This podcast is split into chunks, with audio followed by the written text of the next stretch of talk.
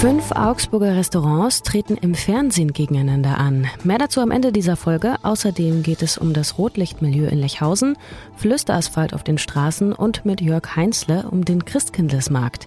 Ich bin Lisa Pausch. Hallihallo und guten Morgen. Nachrichtenwecker, der News-Podcast der Augsburger Allgemeinen.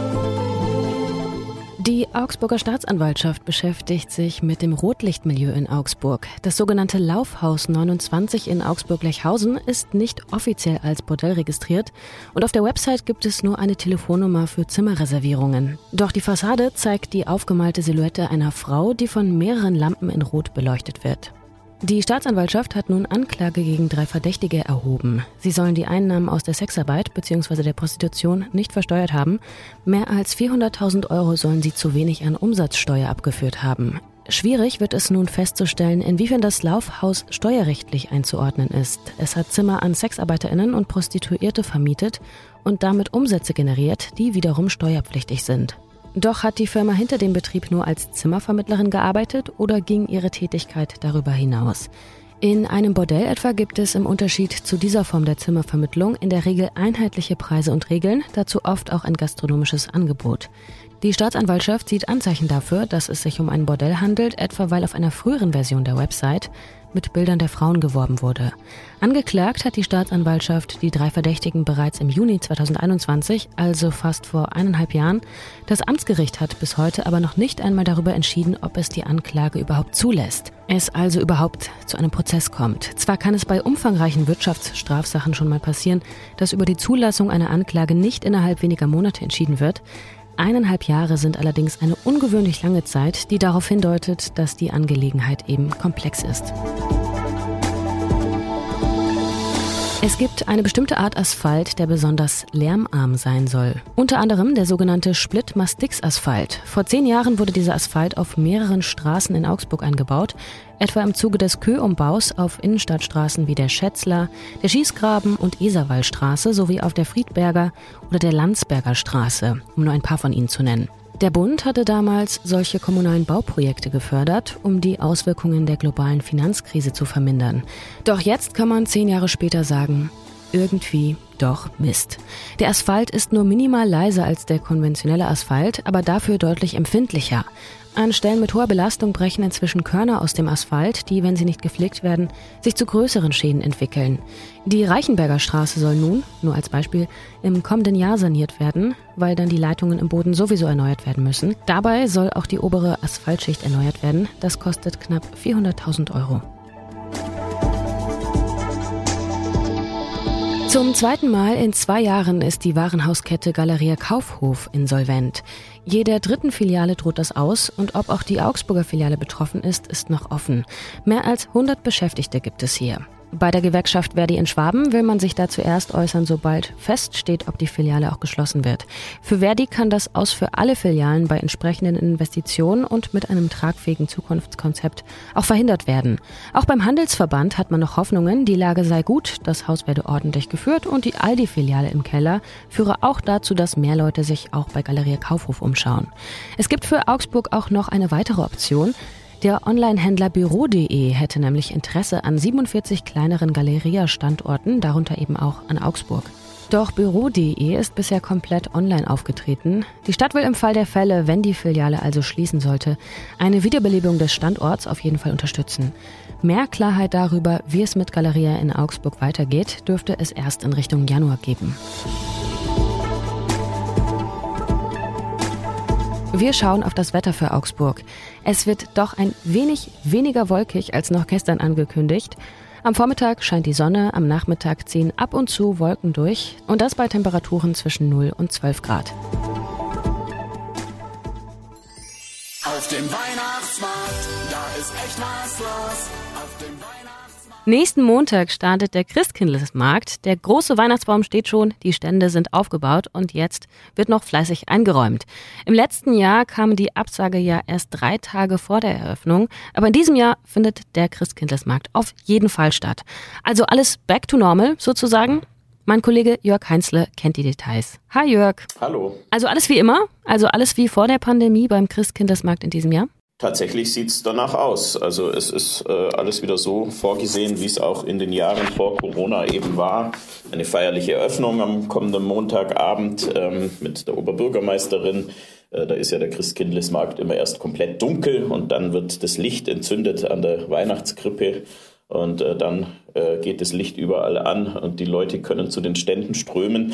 Also ist alles wieder so eigentlich, wie es war. Apropos Stände, gibt es da Wechsel und neue Stände?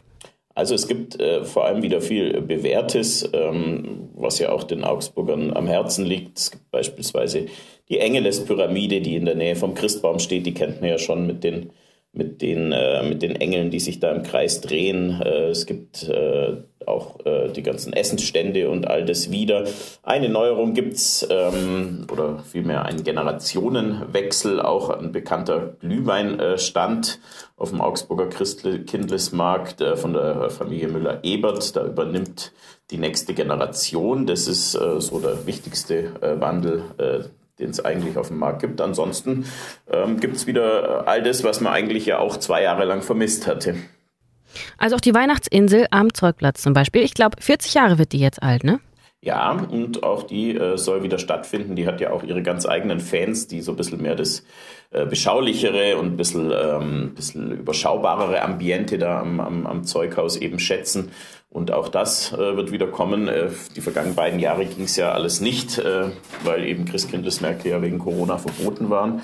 Ähm, und jetzt geht's wieder weiter. Auf dem Christkindlesmarkt insgesamt sind es 125 Händlerinnen und Händler ähm, die da ihre, ihre Stände aufgebaut haben. Das Angebot äh, reicht ja von, von gastronomischen Dingen, von Glühwein, Punsch aller Art, äh, aber auch zu, zu, zu handwerklichen Produkten. Viele Leute kommen ja auch äh, auf den Markt, um das ein oder andere Geschenk zu besorgen oder eben um auch ihre Krippe ähm, wieder auf den neuesten Stand zu bringen. Es gibt ja einige Händler, die auch Krippen und vor allem Krippenfiguren äh, anbieten. Und gibt es eigentlich einen Notfallplan jetzt für den Fall, dass die Corona-Zahlen doch nochmal explodieren oder das Infektionsgeschehen nochmal ganz, ganz andere Formen annimmt? Also Stand jetzt gibt es da äh, meines Wissens nach keine konkreten Pläne. Im vergangenen Jahr, da war es ja ursprünglich mal so angedacht, dass man den ganzen Markt etwas entzerrt und Ausgleichsflächen hat, wo man die Stände zusätzlich aufbauen kann. War ja geplant auch hinterm Rathaus, auf dem Hollplatz, auf dem Königsplatz. Das ist jetzt dieses Jahr nicht so. Dieses Jahr steht der Markt wieder so geballt auf dem Rathausplatz äh, und dann in den angrenzenden Straßenzügen, wie man es eigentlich auch kennt. Ähm, da gibt es jetzt momentan äh, keinen Plan dafür. Es ist aber auch ähm, wohl nicht damit zu rechnen. Äh, es gibt ja keine, keine Einschränkungen mehr, was Veranstaltungen angeht, können alle ganz regulär über die Bühne gehen. Also da gehe ich davon aus, dass es da auch äh, jetzt dieses Jahr nicht zu Einschränkungen oder zu einer Schließung kommen wird. Ich meine, das Oktoberfest konnte mit hohen Infektionszahlen ja auch ganz regulär stattfinden und dagegen ist, glaube ich, der Christkindlesmarkt dann doch eine eher überschaubare Veranstaltung. Ja. Jörg, was ist denn dein erster Haltepunkt auf dem Weihnachtsmarkt? Mein erster Anlaufpunkt äh, ist äh, immer tatsächlich ein kulinarischer und zwar schätze ich die Schinkensemmel sehr, die es da zu kaufen gibt. Äh, die finde ich so unterm Jahr nirgends und äh, da freue ich mich immer schon drauf und äh, esse dann eine Prager Schinkensemmel. Was sonst noch wichtig wird, ab Mittwoch lockert Bayern die Corona-Regeln. Das heißt, bei infizierten Personen wird nunmehr auf Eigenverantwortung gesetzt. Zusammen mit Expertinnen sei man zu dem Schluss gekommen, dass die bisherigen freiheitsbeschränkenden Maßnahmen nicht mehr verhältnismäßig seien, das sagte Gesundheitsminister Klaus Holleczek. Gleichzeitig würden vulnerable Gruppen mit Maßnahmen wie der Maskenpflicht und Betretungsverboten geschützt. Das heißt, wenn man infiziert ist, muss man in Innenräumen, außer natürlich der eigenen Wohnung oder wenn sich nicht noch andere Personen im Raum aufhalten, eine Maske tragen und darf Bereiche mit besonders vulnerablen Gruppen für mindestens fünf Tage nicht betreten. Generell gilt aber natürlich weiter die Empfehlung, wer krank ist, muss nicht mehr, sollte aber zu Hause bleiben. Für Schulen gibt es noch keine konkreten Empfehlungen und zwischen den einzelnen Ministerien werden jetzt noch Details abgestimmt. Der Bundesrat hat das Bürgergeld und damit den Plan der Ampelkoalition vorerst gestoppt. Nun muss sich ein Vermittlungsausschuss um einen Kompromiss bemühen. Gelingt das bis zur Sitzung am 25. November nicht, kann das Gesetz nicht wie geplant Anfang Januar in Kraft treten und Hartz IV ersetzen. Die Union möchte das Bürgergeld nur nach weitreichenden Änderungen billigen und fordert vor allem Sanktionsmöglichkeiten. Der Vorschlag der Ampelregierung sah noch vor, diese Sanktionen, etwa wenn Termine beim Jobcenter nicht eingehalten werden, weitgehend abzubauen.